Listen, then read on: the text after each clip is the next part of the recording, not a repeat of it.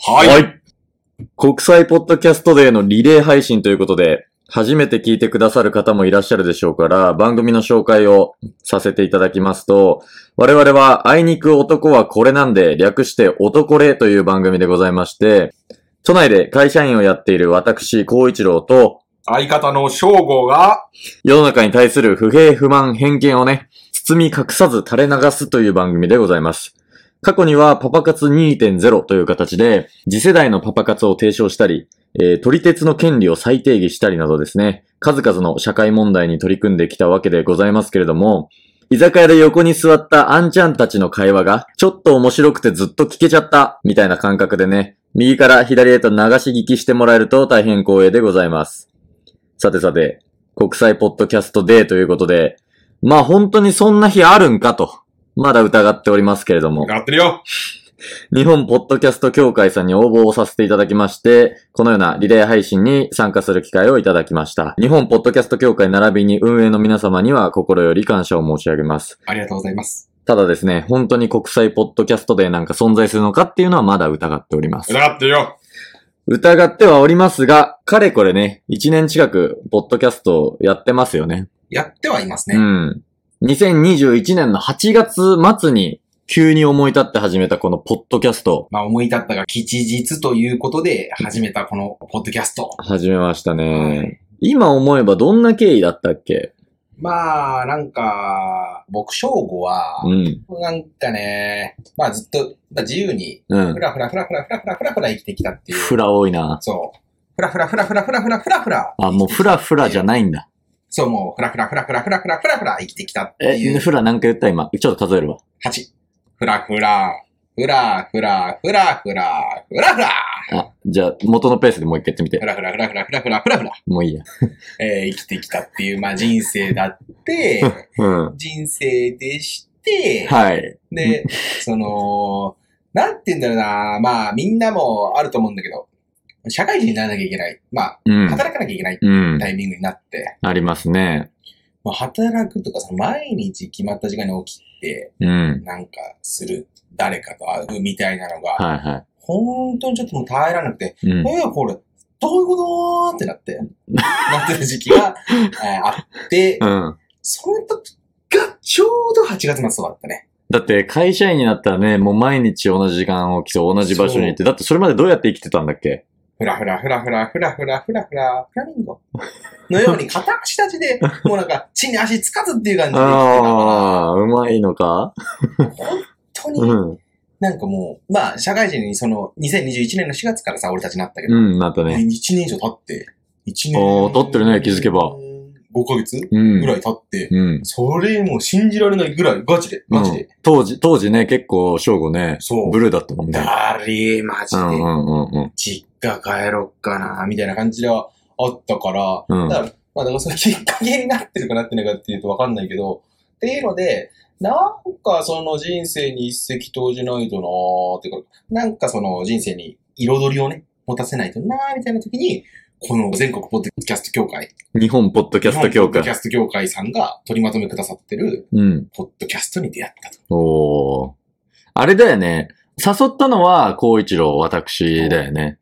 で俺は、友達が先にポッドキャストを始めて、そいつらのやってるのは、まあ、やってたのは、うん。高校時代のおもろかった奴らを紹介してったりとか、うん。高校時代のおもろかったエピソードとか、男子校ならではのエピソードみたいなのを喋ってて、うわ、おもれえなと思って。重かったよね、うんあれ。俺正直ね、ラジオとかも聞かなかったのよ、それまあでー。はいはいはい。で、音声配信コンテンツみたいなところに馴染みがなかったんだけど、うん友達がやってるからっていうので聞いてみたら、うんえ、おもろいじゃんってなって、うんうんうんこれ俺もできんのかなと思ったんだけど、やっぱそいつらみたいにぶっ飛んだエピソードとかそんなないあから、ちょっと面白い話を用意するみたいなことはできないなぁとは思いつつ、ーうんね、正午とかと飲みの席とかで、うんだらだらだらだらくだらねえ不平不満をさ、垂れ流してんのを、そのままもう電波に乗せちゃってみたらどうなるんだろうみたいな感じでそうだね、正午を誘いまして、そこで我々がね、クロスオーバーするポイントがあったので、やってみたら、あれよあれよと1年経ってしまったと。一年、そうだ、一年ぐらいた、一年以上経ったのか。 1年以上経ったね。ええそんなこんなで、こんな機会をいただけたとい日本う。ポッドキャスト協会の、ほんとその、おかげだよね。おかげなのかな忖度すな よ、適当に。まあだから、その当時で言ったらね、あ2021年の8月に、うん。で言ったら、うん。 2022年のうん。この1年後、うん。こんな円安なってたかっていううん。ところはあるけどね。あの頃の俺たちに、あのポッドキャストをうん。 始めた俺たちに、ここまでの円安って想像できた かそこなのお前の1年の時の移り変わりの感じ方、為替なのな為替もう150間近だからね。結構いってるよね。今、今どんぐらいいってる ?142 とかだったから、俺142。 142いってるよね。 150って言ったらもう、高校野球で言ったらプロ注目だから ね。高校野球で言うの、為替を。お前の中でどう繋がってんの為替と高校野球。 150っていう数字がまず出てき て、はいはいはい。 150って何っあて言われ、たら、速度。急速急速ね。 まあ確かに。高校生で150キロ投げるやついたら、そう。すごいわまあ、一旦は注目されるよ。うん。誰がいた今まで。ええ150投げるそやんなつん。もう、マー君とか投げてたくんまは、くんまくんま150ぐらい投げてたんじゃないそら、だろうね。そら、あれは、あとあれとか、あユウの、ユウもそうだし、あの、翔平。翔平もそうだし、あれよ、藤波もっと前のもっと前の、鳴かず飛ばずになっちゃって最後の方、あアメリカ行ってから戻ってきて、松坂大輔。松坂大輔。松坂大輔はもう、平成の怪物ですから、うん98年横浜高校。だって、無敗とかなんじゃなかったそうだよ。てか、決勝でノーヒットノーランとかじゃないあ、そうだそうだそやばいよ。うだ。だからこんな感じでね、野球談義をするのが僕らのメインコンテンツとなっておりまして、そう、野球の話するね。全く嘘なんですけれども、野球の話なんてまあなかなかしないんですけれども、今年はポッドキャスト関連で言うとどんなニュースがあった俺らの中で。まあ一つはマイクをね、ちょっとだけいいやつ買ったよね。確かにね。それまでだって iPhone でそのまま撮ってたっけいや、なんか変なちっこいマイク使ってたんだよね。ちっこま、ちっこまいじゃなかった。 ちっこま、ちっこま使って、ちっこま使っててて、あのなんか、なんか付録みたいなぐらいのレベルそうその、うそう、グリコの、あの、おもちゃみたいおな、もちゃみたいなレベルの、木製の。ちっこい木製のマイク使ってて、あ るか木製のマイクなんか。グリコのお菓子みたいな ね。俺はピンときたけどね。人によってはピンとこないっていうか、グリコって今さ、買うやついんのその、いわゆるキャラメルのグリコって、あの、いや、いない。あの江崎グリリコって会社はあるじゃコ。ん。あああのグリコ自体のさ、おもちゃがついてくる。グリコ、買う人いないんじゃないだって、うん。グリコとあともう一個、うん。アーモンド味の何かもあるよね。あるっけグリコ系の。グリコの兄弟みたいな。ググリコ。のイボ兄弟みたいなのが。イボ兄弟 ちょっと複雑な家庭じゃねえかよ。アーモンド味のキャラメルもあるよ。あれも確か江崎グリコなんじゃないかな。何の確かだよ。会社は。いいから別に。確だかか。らマイク買いまして。マイク買ったっていうのもあるし、うんあと何あるかあとは、今年の9月はシャラさんとコラボしましてね、元、。あーそうだ。銀座のママの銀座のままの、有名なシャラさシャラマんマとと、シャラママとの、シャラモトママとのシャラモトママとのコラボ。コラボ月間がね、4週にわたって開催されましたけれども、うん初めてのコラボが実現しま初した。めてのコラボだよ、本当に。最初で最後のコラボみたい なところもあるけど。 終わっちまうんじゃねえかって。そうまあ、最初で最後のコラボっていうのは語弊があった。うん。ずっと、リスナーさんとコラボしてたわ。うわ、気持ち悪い。誰も聞いてねえよ、こんな、ポッドキャ スト。マジで聞いてないからね。 聞いてるやついたら怖いもん。聞いてるやつ言ったら、ど、どうするどうするだってさ、うん街中でさ、まあ俺ら顔とか出してないからさ、バレるわけないんだけどさ、え、男れの翔吾さんですよねとか言われ たら、気持ち悪い気持ち悪い気持ち悪いってなん だ。ありがとうございます。まず言え、最初に。気持ち悪い気持ち悪い気持ち悪い。いや、でもびっくりしたよね。声だけで、そんな、男の孝一郎さんですよねとか言われちゃったら、そうだよ。違いますって言うかもしんないよね。うん。はずいしね。なんかはずいし。 そうだねうん。普段、ちょっと俺ら、マイクの前だと大きくなるもんな。そうなんだよ。ていうか、あの、結局さ、まあ、顔とか出さないからさ、うん。ここまでさ、ガツガツガツガツさ、うんあの、毒吐けてるっていうだけ言いたい放題やれてるけどね。実際あったらもう、めちゃんこいいやつだから。そうだよ。しがない、ただのサラリーマンなんかそうだだよから。襟のよれた、そうだよ。フケの溜まった。風景の溜まった灰色の、灰色のワイシャツ着た。サラリーマンなんだから。襟んとこ真っ黒だから。洗っても洗っても。うわ。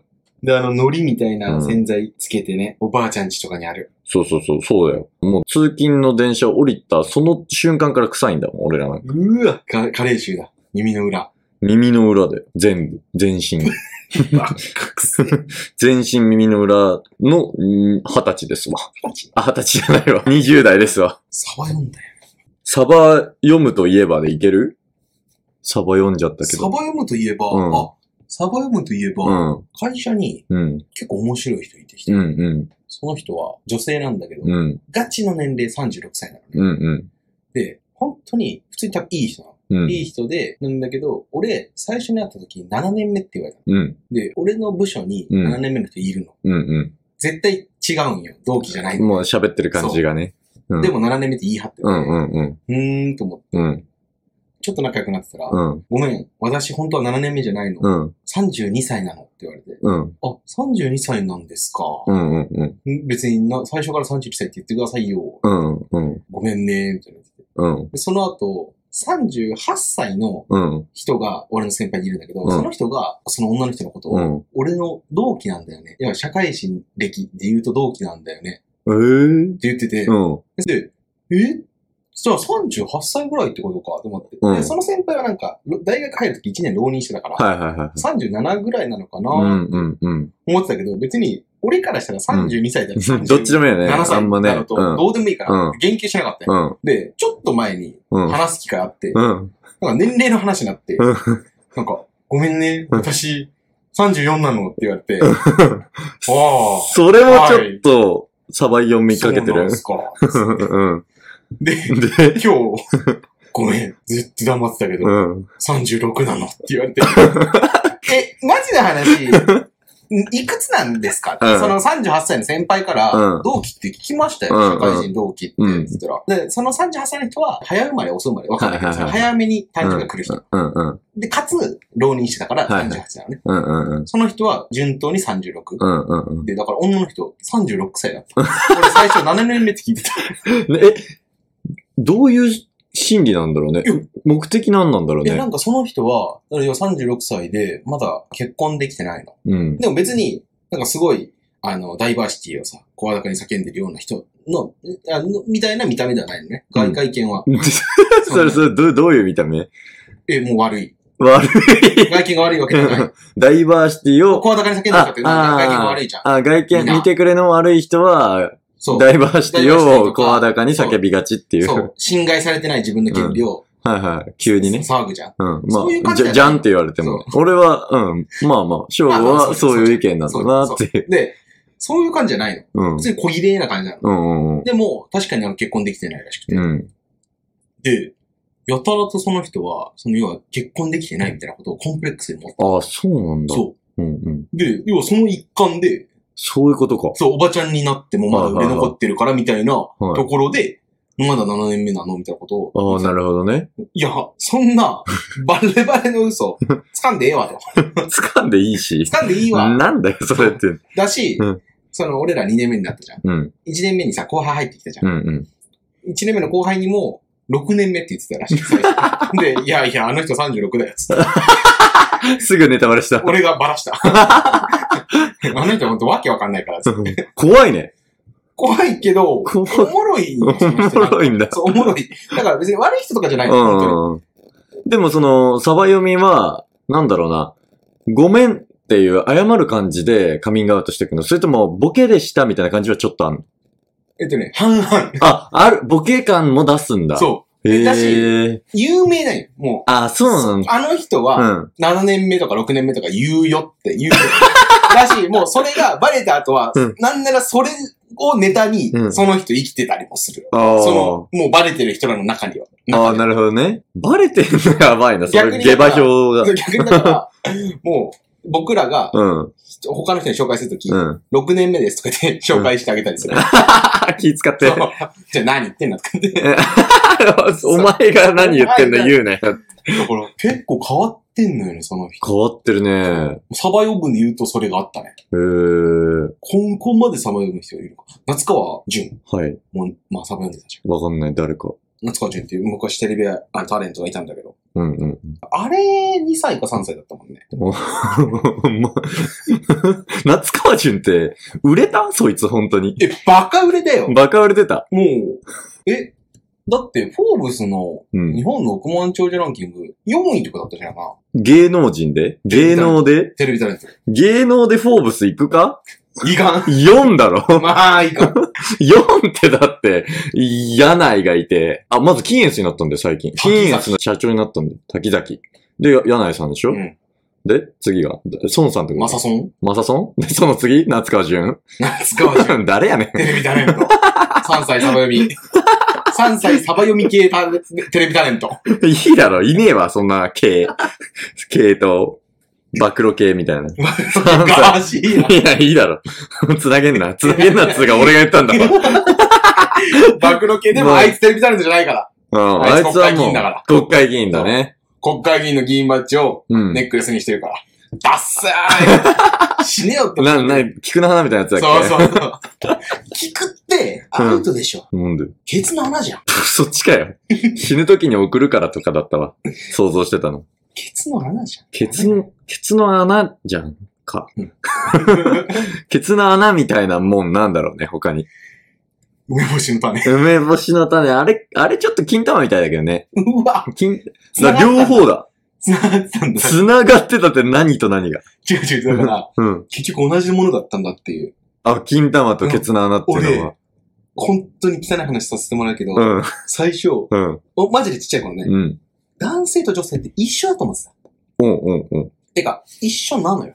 うん、本当の最初。うん、なんだけど、まあさ、その、あの、下腹部、うん、性器にさ、差があるじゃうんん。。男性と女性。うん。でも、究極のところ同じなんじゃないかと思ってた。お思って、まあ俺男性じゃん。うん、あの、この性器のうん、は先うん。の、まあ穴あるじゃん。うん。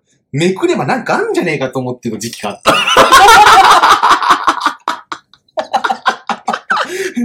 探検した 探検した。自分の性器探検したどうだったなんか見つかったトレジャーあったくっそ 痛い。学んだあならただらだーんだったね。ぁ。いやいや、本当にあった怖い話だよ。どっちかというと。寒いね。うん、さ、てーれーてーてーてーで。怖いな、怖いなと思って、な、なんかあるかなと思ってね、パッカーって開けてみたんですよ。痛いでしょ。ま、こんな話もありましたね。会いに行く男は。これがこれが。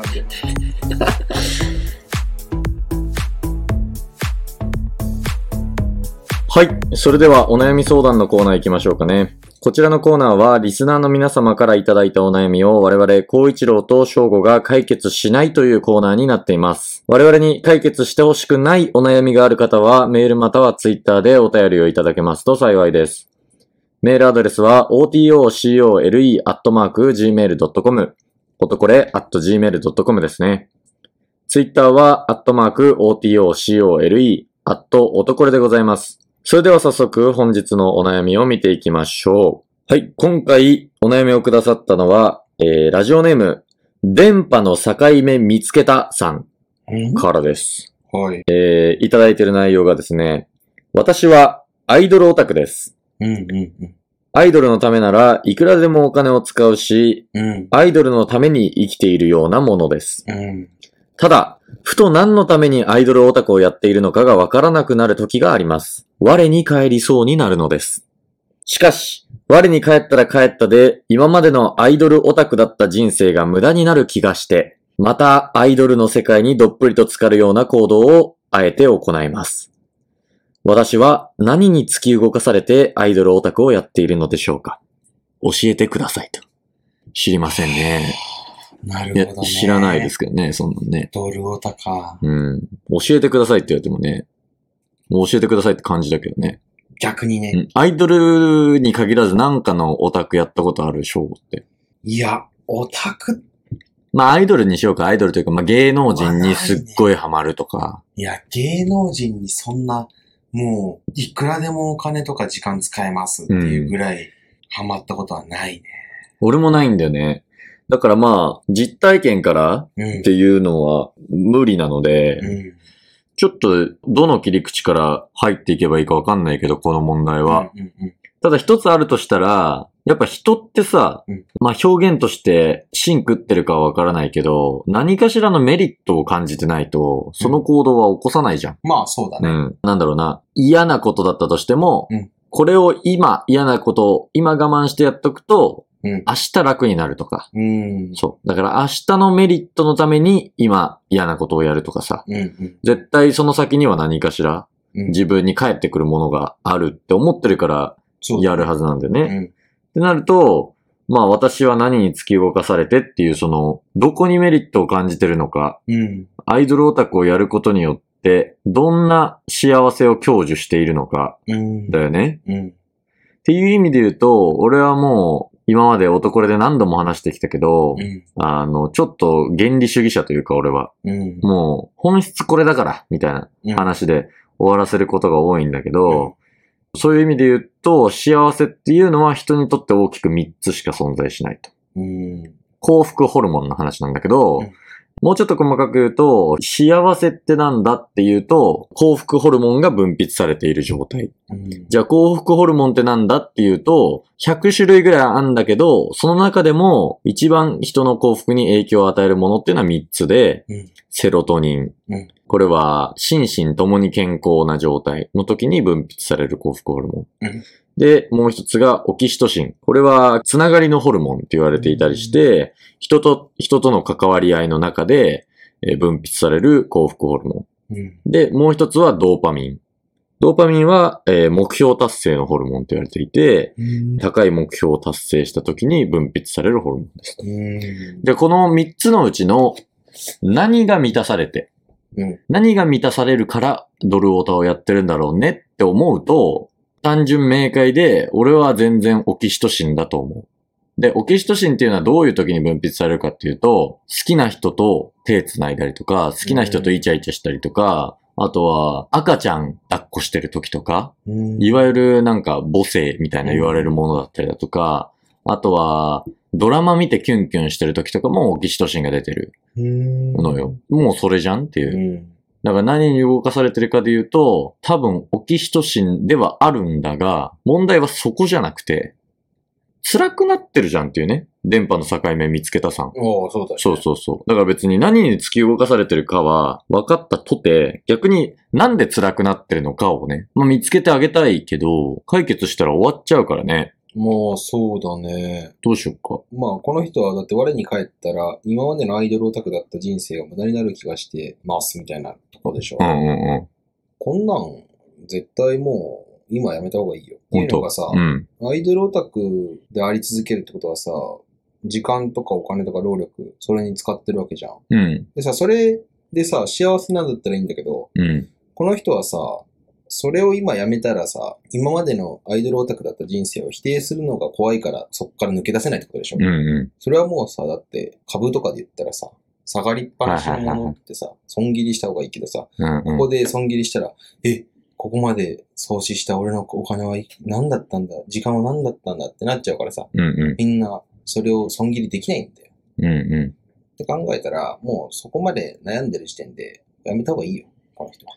だから、電波の境目見つけたさんのお悩みに、うまずはその生物学的な観点からお話しした上で、ん正吾は経済学的な観点から損切りはしろと。そう、っていうか別に悩んでる理由がこれじゃなかったらさ、うん。別に好きにやってりゃいいんだろうけど、うんうん。今までの人生を否定したくないっていう理由でさ、うんやめないっていうのは別にアイドルオタクのみならず、うん。何でもそうだよ。恋そうだね愛でも。うん。今この人そうだとそう別だれちゃったら、この付き合ってた5年は何になるんだろうってはいはいはい。あるね。そういうね。じそゃういうのね。一言があるじゃん。うん。うんまあ、就活に転職とうかん。にしたらさ、こあの働いた3年は何だったんだろうとあ。うかさ、んうん。まあ思っちゃう部分はあると思う。で、まあ恋愛とかさ、例えば仕事とかって言ったら、その、居心地の良さみたいなのをさ、構成するところでさ、パートナーと会ってるとか、仕事内容が合ってるみたいなところもあるけど、うん。それ以上に慣れてるっていうのも一つの要素だと思ううんんだよね。うんうん。だから、